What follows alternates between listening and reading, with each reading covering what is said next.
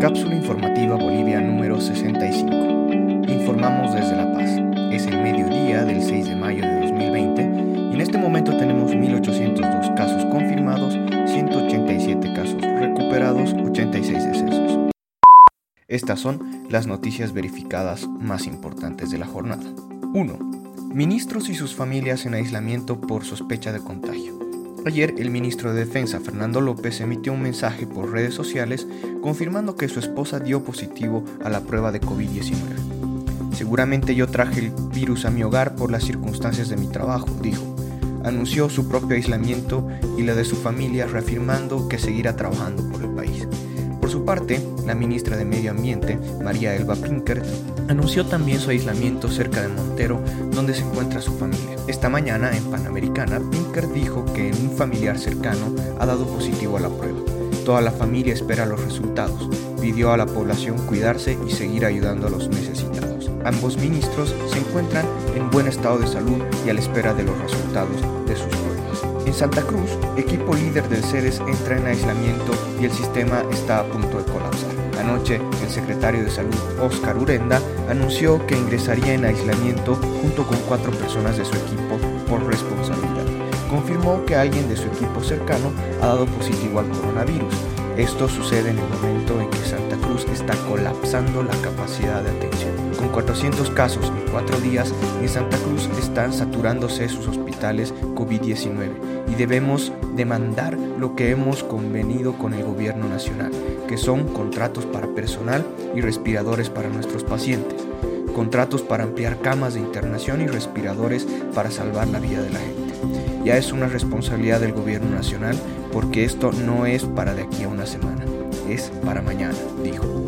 Urenda refirió así las solicitudes que aún no han sido atendidas por el gobierno central de insumos y recursos para continuar la lucha contra la pandemia. 3.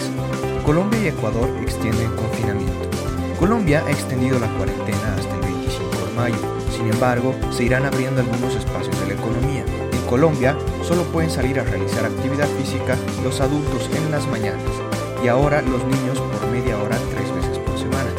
Colombia tiene 8.600 casos y 378 muertes. El presidente Duque ha declarado que la situación está controlada y que el 90% de unidades de terapia intensiva está disponible. En el caso de Ecuador, se ha declarado estado de excepción, el cual va a ser extendido un mes más desde el 16 de mayo.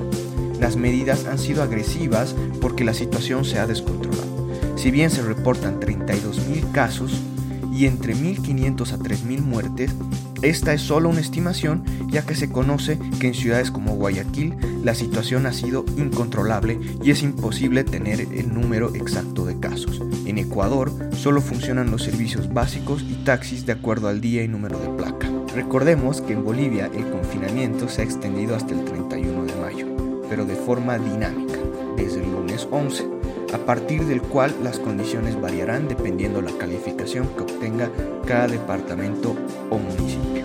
Muchas gracias por escuchar. Por favor, cuídense y cuiden de los demás, tomando las medidas de precaución necesarias definidas por nuestras autoridades. Si tienes alguna duda o presentas fiebre, tos seca y dificultad para respirar, llama para pedir ayuda a las líneas gratuitas 810 1104 y 810 1106. No olviden revisar la página web boliviasegura.gov.bo para obtener información oficial al respecto del estado de la pandemia en Bolivia, como también nuestra página web cápsulainfobo.com para acceder al resto de los episodios de este podcast. Luchemos contra la desinformación y apoyándonos entre todos saldremos de esta situación.